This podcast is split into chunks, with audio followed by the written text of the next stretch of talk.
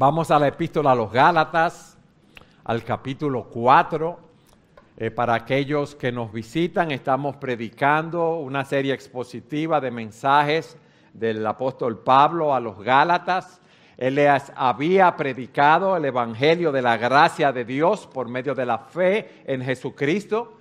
Allí eh, se habían convertido en la zona de Galacia estos hermanos eran hijos espirituales del apóstol Pablo, como hemos visto, pero resulta que los judaizantes habían llegado a Galacia con sus prédicas de que ellos debían guardar la ley para ser salvos y para ser santos. Y esto había confundido a los creyentes allí en Galacia. Hasta aquí hemos visto en los capítulos 1, 2 y 3 y en el 4 del 1 al 12 cómo Pablo les había, los había amonestado a ellos, los había reprendido y cómo les había también explicado a la luz de las escrituras el error de los judaizantes. Pero hoy vamos a ver un mensaje que hemos titulado El corazón de un pastor. Vamos a ver ese corazón pastoral de Pablo, el amor que él manifiesta por los Gálatas al exhortarlos. Ya él pasa de haber dado aplicaciones doctrinales a aplicaciones más personales. Y esta porción que vamos a leer en el capítulo 4, de los versículos 12 al 20, veremos ese gran afecto personal que Pablo emplea para hablar con ellos. Él está derramando su corazón delante de estos hermanos tan amados. Vamos a ver cómo Él les dice, yo los amo más de lo que puedo expresar. Yo los amo tanto como ustedes me han amado a mí. Y, quiero que prestemos atención eh, porque esto tiene una importancia vital. Gálatas capítulo 4 versículo 12.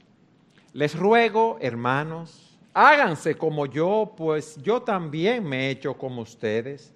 Ningún agravio me han hecho.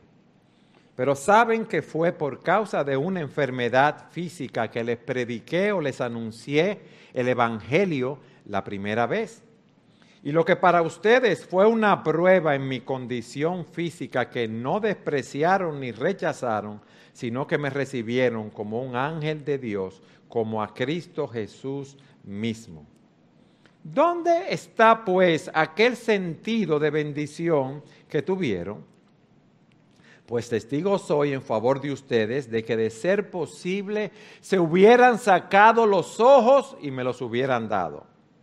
Me he vuelto, por tanto, enemigo de ustedes al decirles la verdad. Algunos les tienen celo, no con buena intención, sino que quieren excluirlos a fin de que ustedes muestren solo celo por ellos.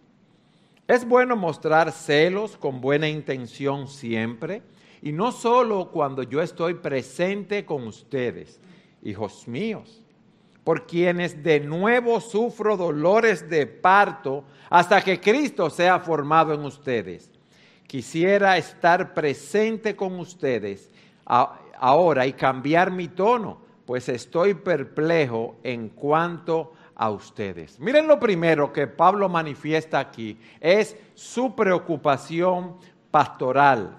Les ruego, hermanos, háganse como yo, pues yo también me he hecho como ustedes. Él está hablando aquí como un padre le habla a sus hijos. Él está hablando con un sentido de urgencia háganse como yo, o sea, eh, háganse libres de tratar de ganarse la salvación por medio de guardar la ley.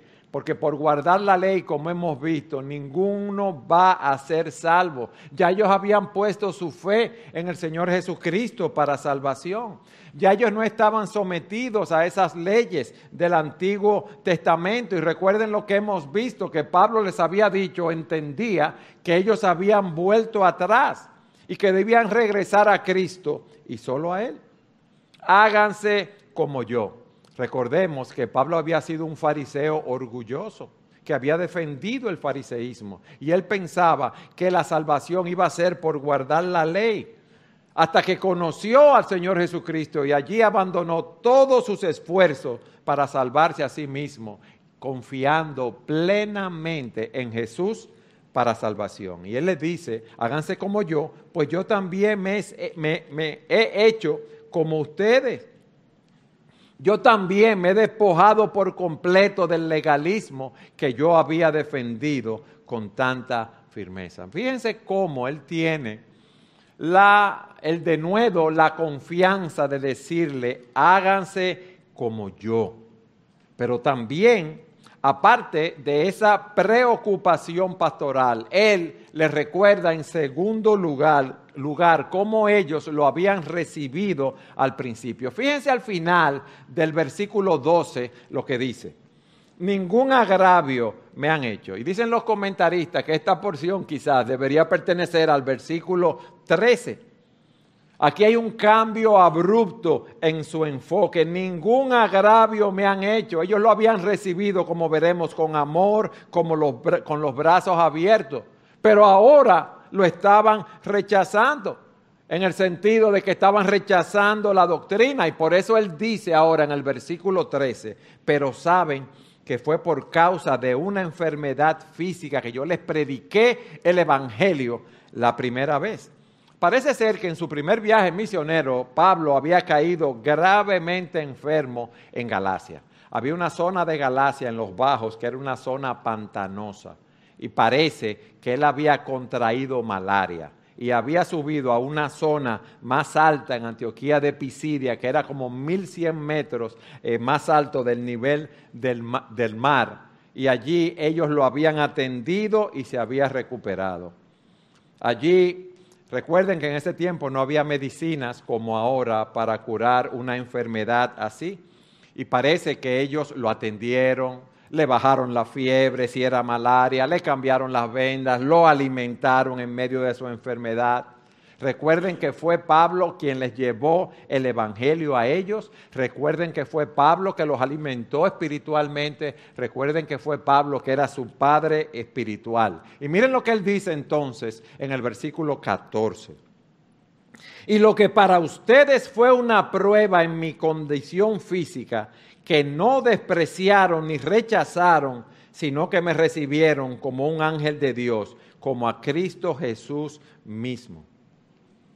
Parece que la condición física de Pablo era bastante mala por la malaria y parece que era algo que daba cierta, cierto rechazo, vamos a decir así, cierta repugnancia. Y Pablo les dice, mira, a pesar de cómo estaba mi condición física, ustedes no me rechazaron Recuérdense que no solamente no habían medicinas, allí no habían vendajes antisépticos, allí eh, una enfermedad sencilla se podía convertir en un problema sumamente grave, una herida podía eh, oler mal, no tenían el cuidado que tenemos ahora, pero esa enfermedad no fue una barrera para que los hermanos recibieran a Pablo y recibieran su evangelio. Y miren la forma cómo lo recibieron, porque él dice, me recibieron como un ángel de Dios, como a Cristo Jesús mismo. Ellos no cuestionaron el aspecto que Pablo tenía. Ellos oyeron el mensaje y se convencieron que era un mensajero de Dios y que había sido una bendición espiritual para su vida. Hermanos, yo decía al principio en los capítulos 1, 2 y 3, hasta el capítulo 4, que esta era una epístola muy doctrinal, ¿recuerdan? Pero estudiando este texto yo he visto muchas aplicaciones que podemos eh, tomar para nuestras vidas. Fíjense cómo la mano soberana de Dios está involucrada en todos los aspectos de nuestras vidas. Fíjense cómo eh, Dios es el gobernante número uno del universo. Cualquiera hubiera pensado que esa enfermedad de Pablo, si era malaria, si era un problema de los ojos, no sabemos eh, con exactitud lo que era, era un problema grave. Pero ¿qué resulta? Que Dios utilizó eso para que él fuera a esa zona específica y allí le predicara el Evangelio a esos hermanos, a esas personas.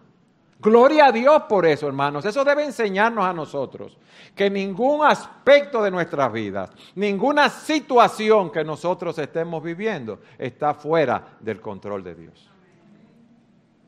Pero miren también la manera tan amorosa, clara y abierta que fue recibido por los hermanos.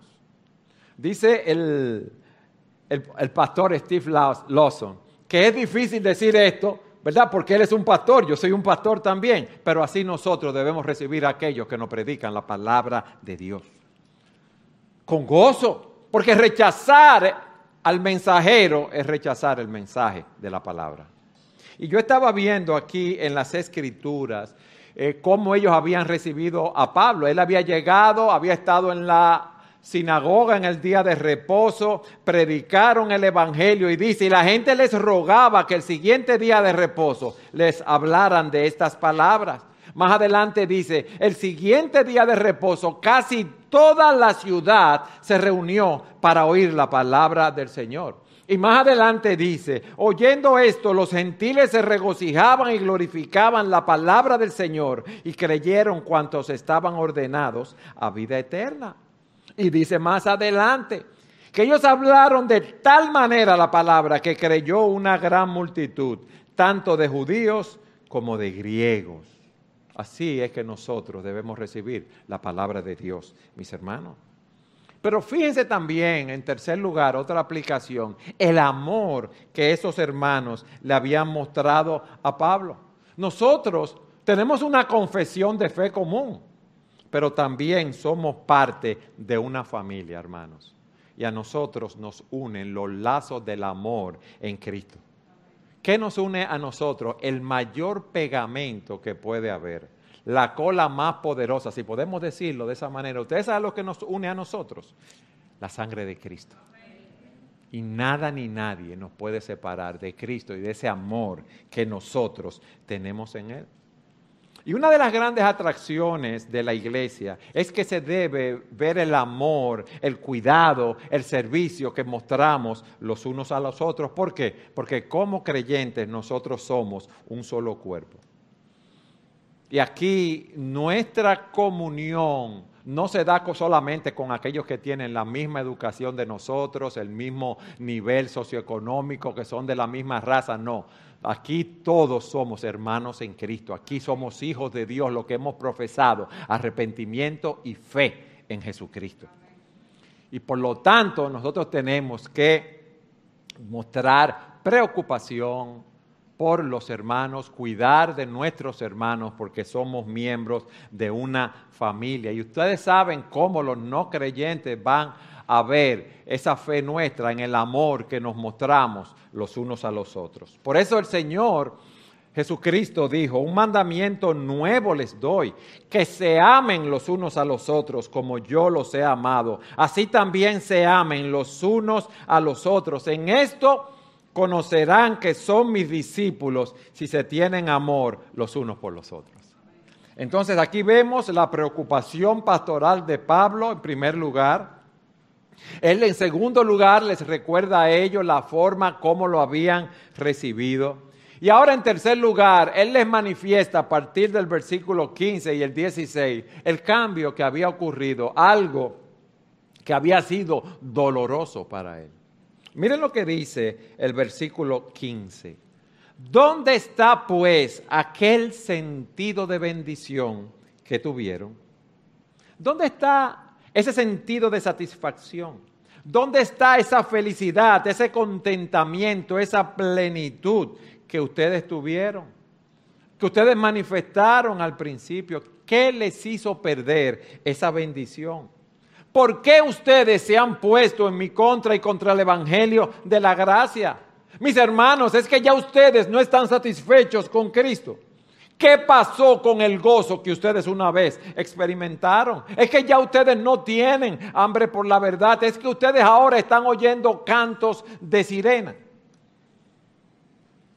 Y les dice, pues soy testigo en favor de ustedes que de ser posible se hubieran sacado los ojos y me los hubieran dado. Él está hablando aquí en un sentido figurado, pero él está recordando el gran amor que ellos tenían, que estuvieron dispuestos, si podemos decir así, a sacrificar algo tan importante como su sentido de la vista de manera hipotética para suplir el problema que Pablo tenía. Hoy había pasado unos cuantos años, un poco tiempo, ya la situación había cambiado de una manera radical. Pero miren lo que les dice en el versículo 16, me, he vuelto por tanto enemigo de ustedes al decirle la verdad. Él está hablando de una manera figurada, de una manera retórica. Ahora, yo que les prediqué el Evangelio a ustedes, yo soy su mayor oponente ahora. Imagínense cómo eh, Pablo se sentía, señores, cuando tú le dedicas años, tiempo a ministrar a unas personas, tus hijos espirituales y verlos en esa condición. ¿Realmente ustedes están creyendo todas esas teorías, chismes que están trayendo los judaizantes? Ustedes piensan que yo estoy opuesto a ustedes. Aparentemente, algunos miembros de la iglesia sí habían ya sucumbido a la influencia de los judaizantes y habían empezado a dudar de la verdad de la salvación por la fe, la cual habían aprendido y aceptado por medio de Pablo. Parece que el legalismo se había vuelto más atractivo que el evangelio de la gracia. Parece que aquel que había sido o era su padre espiritual, ahora se estaba convirtiendo en su enemigo. Ahora imagínense cómo esto afecta el corazón de un pastor, de un cristiano, en ese sentido. ¿Cuánto aflige al Señor la deserción de, algunos en su cuerpo? Hermanos, estas personas, o muchos de ellos, estaban viendo a Pablo como el enemigo. Y Pablo era quien le había predicado la verdad. ¿Y, qué aprendemos de aquí? Bueno, muchas personas están gozosos en la iglesia, sentados, tranquilos, aprecian a un predicador cuando ese predicador dice solo lo que ellos quieren oír. Por eso nosotros predicamos la palabra de una manera expositiva, todo el consejo de Dios, para que todos nosotros oigamos lo que queremos oír y lo que no queremos oír. Porque le digo la verdad, aún siendo pastor, hay cosas que para mí son duras de oír cuando las estudio, pero esa es la palabra de Dios. Y Pablo quería ser fiel al corazón de esas personas. Pablo es un padre espiritual que está sufriendo por sus hijos espirituales. Él sabe el potencial de desastre sabes que es muy grande y persiste tratando de ayudar a esos hermanos. A todos nosotros nos ha pasado eso. Hermanos, ¿qué tú haces cuando una persona que tú amas rechaza tu consejo y se enoja cuando tú lo que quieres es hacerle un bien? Eso es lo que le estaba pasando a Pablo. Hablando en buen dominicano, ¿cuál es el primer deseo de uno? Deja eso, suéltalo en banda, ¿no es así que hacemos nosotros? déjalo. O yo no voy a decir nada, ¿no? Pero si no digo nada, la cosa empeora. Y si digo algo, la situación puede ser peor también. Pablo fue fiel al alma de esos hermanos. Y Pablo rebatió sus argumentos. Pablo les dijo lo que quizás ellos no querían oír. ¿Ustedes saben por qué, mis amados? Porque los amaba demasiado y veía que si ellos seguían así, iban camino a un precipicio donde iban a ser destruidos, si podemos decirlo de esa manera. Y nosotros debemos ser fieles a aquellos a quienes nosotros amamos. Pero en cuarto lugar, vemos aquí cómo Pablo les da una advertencia. Pablo empieza ahora a decirle que sus enemigos verdaderos eran los judaizantes. Miren lo que dice en el versículo 17, algunos les tienen celo, no con buena intención, sino que quieren excluirlos a fin de que ustedes muestren celo por ellos. Esa palabra celo que se utiliza ahí en, ese, en el original eh, nos da la idea de tener un interés serio con alguien y con frecuencia se utilizaba en referencia a un hombre que pretendía a una mujer. Y Pablo le está diciendo lo siguiente, miren, los judaizantes le hablan como un hombre que está pretendiendo a una mujer. Ellos quieren pretenderlo, ellos quieren conquistarlo a usted, pero ellos son pretendientes falsos. Ellos están manifestando un amor o un interés falso. Ellos le están haciendo promesas de satisfacción como hacen esas sectas falsas para que ustedes vengan a ellos. Eso es lo que sucede con los judaizantes y ellos los estaban esclavizando más. Los judaizantes no tenían ningún amor por esos creyentes de Galacia. Ellos querían hacerlo caer en la trampa del legalismo. Eran como los escribas y fariseos en el tiempo de Jesús. Como dice Mateo 23, 15, hay de ustedes, escribas y fariseos, hipócritas, que recorren el mar y la tierra para hacer un prosélito y cuando llega a hacerlo lo hacen hijo del infierno dos veces más que ustedes. Oigan bien. Y lo hacen un hijo del infierno dos veces más que ustedes. Algunos le tienen celo, pero no con buena intención. Ellos quieren apartarlos de la gracia de Dios. Ellos quieren que ustedes dejen de seguir a Jesucristo para seguirlos a ellos.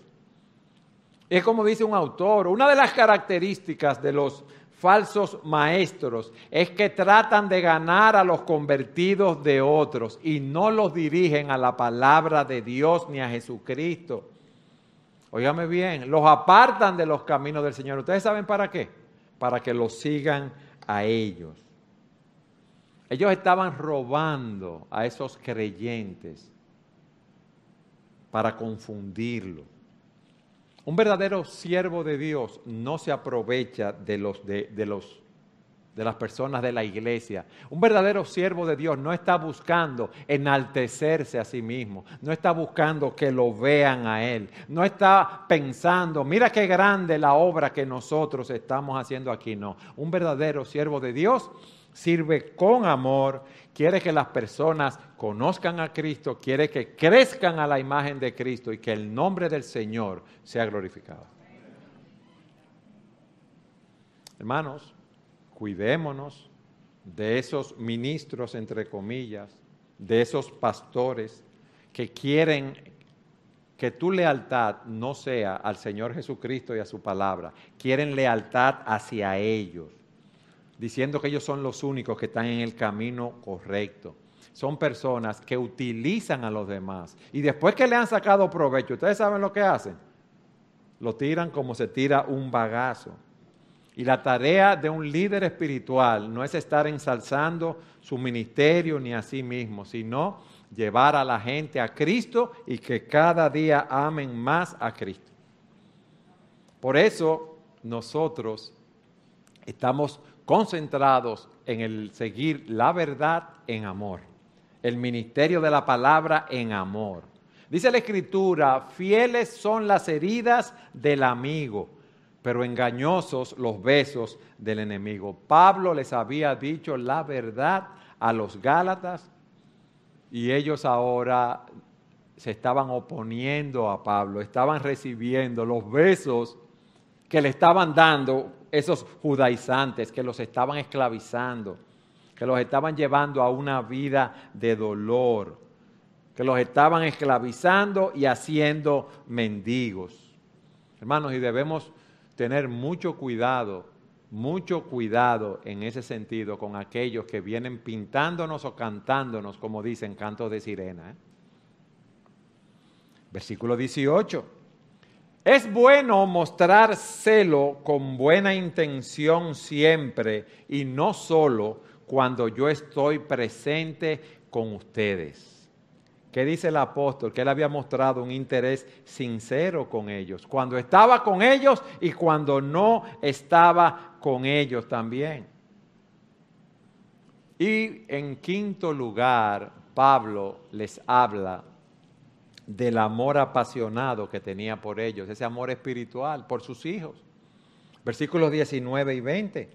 Hijos míos, por quienes de nuevo sufro dolores de parto hasta que Cristo sea formado en ustedes, quisiera estar presente con ustedes ahora y cambiar mi tono, pues estoy perplejo en cuanto a ustedes. Hijos míos de nuevo. Ellos habían nacido bajo la predicación de Pablo. Ellos eran muy queridos por ellos, por quienes sufro dolores de parto hasta que Cristo sea formado en ustedes. Él presenta la imagen de una mujer que está dando a luz. Yo estoy sufriendo esos dolores al verlos a ustedes en esa condición, apartándose del Señor, queriendo seguir por otros caminos. Y yo sufro esos dolores hasta que Cristo sea formado en vosotros. Eso era lo que él buscaba. Eso es lo que nosotros buscamos ministrando la palabra de Dios domingo tras domingo en esta iglesia. Es lo que buscamos cada vez que aconsejamos a uno de los hermanos. Es lo que buscamos cada vez que hacemos una visita pastoral, que Cristo sea formado en vosotros que nos vayamos despojando de esos patrones del viejo hombre, que nos vayamos renovando en el espíritu de nuestra mente con la palabra y que nos vistamos del nuevo hombre. Ese es el programa de Dios para nosotros y para esta iglesia, mis hermanos. Dice Romanos 8:29, porque a los que antes conoció, también los predestinó. ¿Para qué? Para que fuesen hechos conforme a la imagen de su Hijo ese es el objetivo de Dios para nosotros. Llegará un momento, hermanos, en que seremos glorificados. Llegará un momento en el cual Dios transfigurará el cuerpo de nosotros, los creyentes, para que se conforme al cuerpo de gloria de Jesucristo. Nosotros estamos en un proceso de santificación progresiva, pero algún día estaremos delante del Señor con cuerpo glorificado. ¿Y qué es lo que Dios quiere para ti y para mí? Oh, que reflejemos en este mundo, en la medida de lo posible, claro está, porque no somos perfectos, la gloria de Dios creciendo cada día a la imagen de Jesucristo. Eso es lo que el Señor quiere para nosotros. Y eso es lo que nosotros debemos buscar en todo tiempo y en todo momento. Esa es la transformación progresiva que opera el Espíritu Santo en nuestras vidas. Cada vez que tomamos la palabra, la aplicamos a nuestras vidas en el poder del Espíritu Santo. Por eso en 2 Corintios 3:18 Pablo dice, por tanto, nosotros todos, mirando cara a cara descubierta como en un espejo la gloria del Señor, somos transformados de gloria en gloria en la misma imagen como por el Espíritu del Señor. Y esa es nuestra meta. Y eso es lo que Pablo quería para los Gálatas. Pablo estaba preocupado por el futuro de ellos.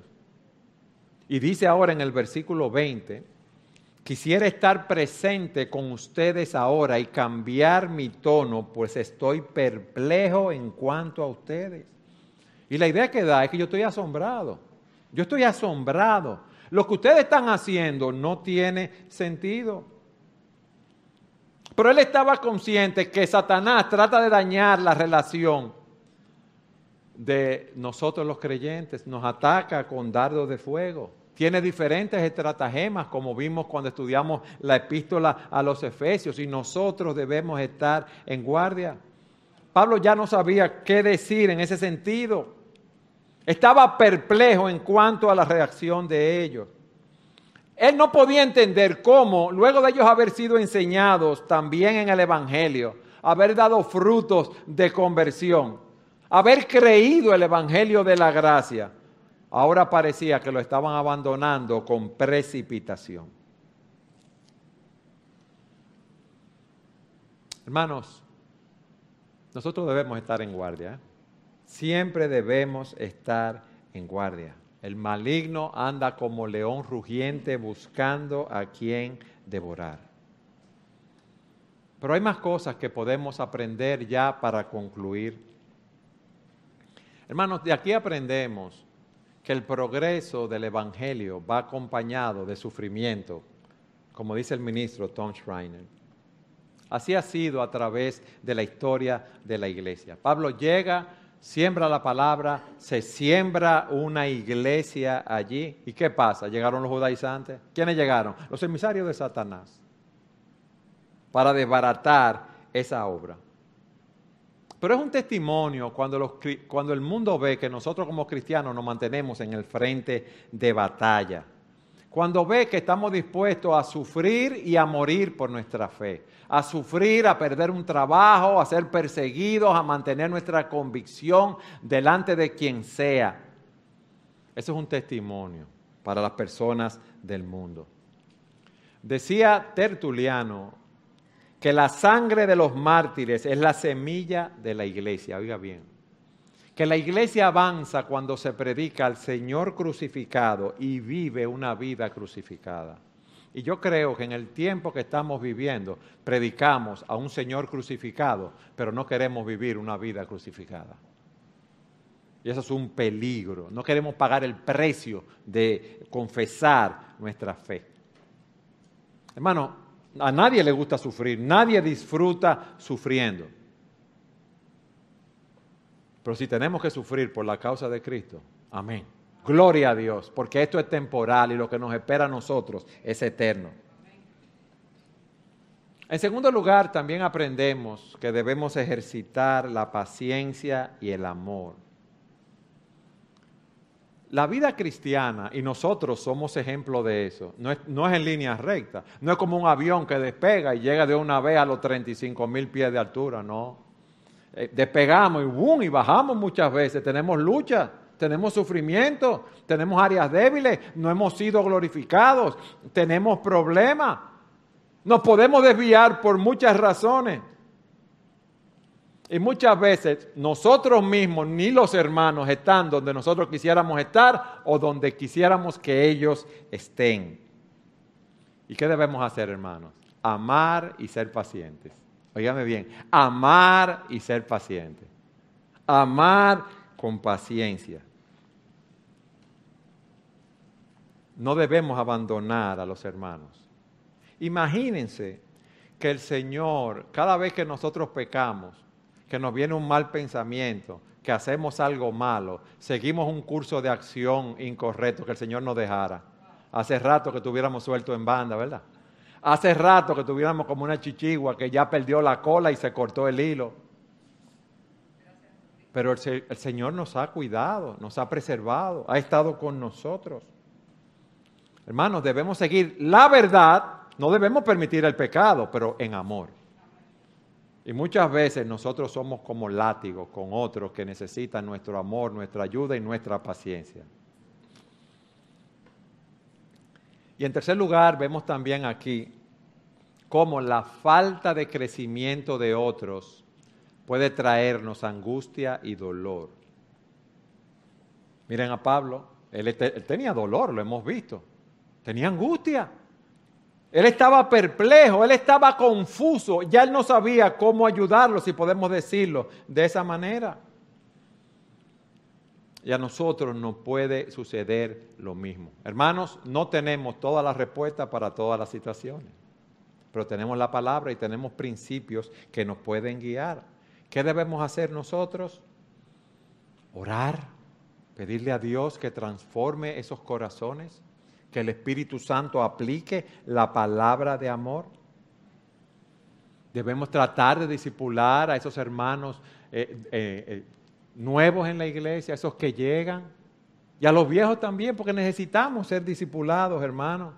Debemos tener una vida de oración estable por los miembros del cuerpo de Cristo y debemos descansar en Él y su bendito Evangelio que el Espíritu Santo toma y lo aplica a nuestros corazones.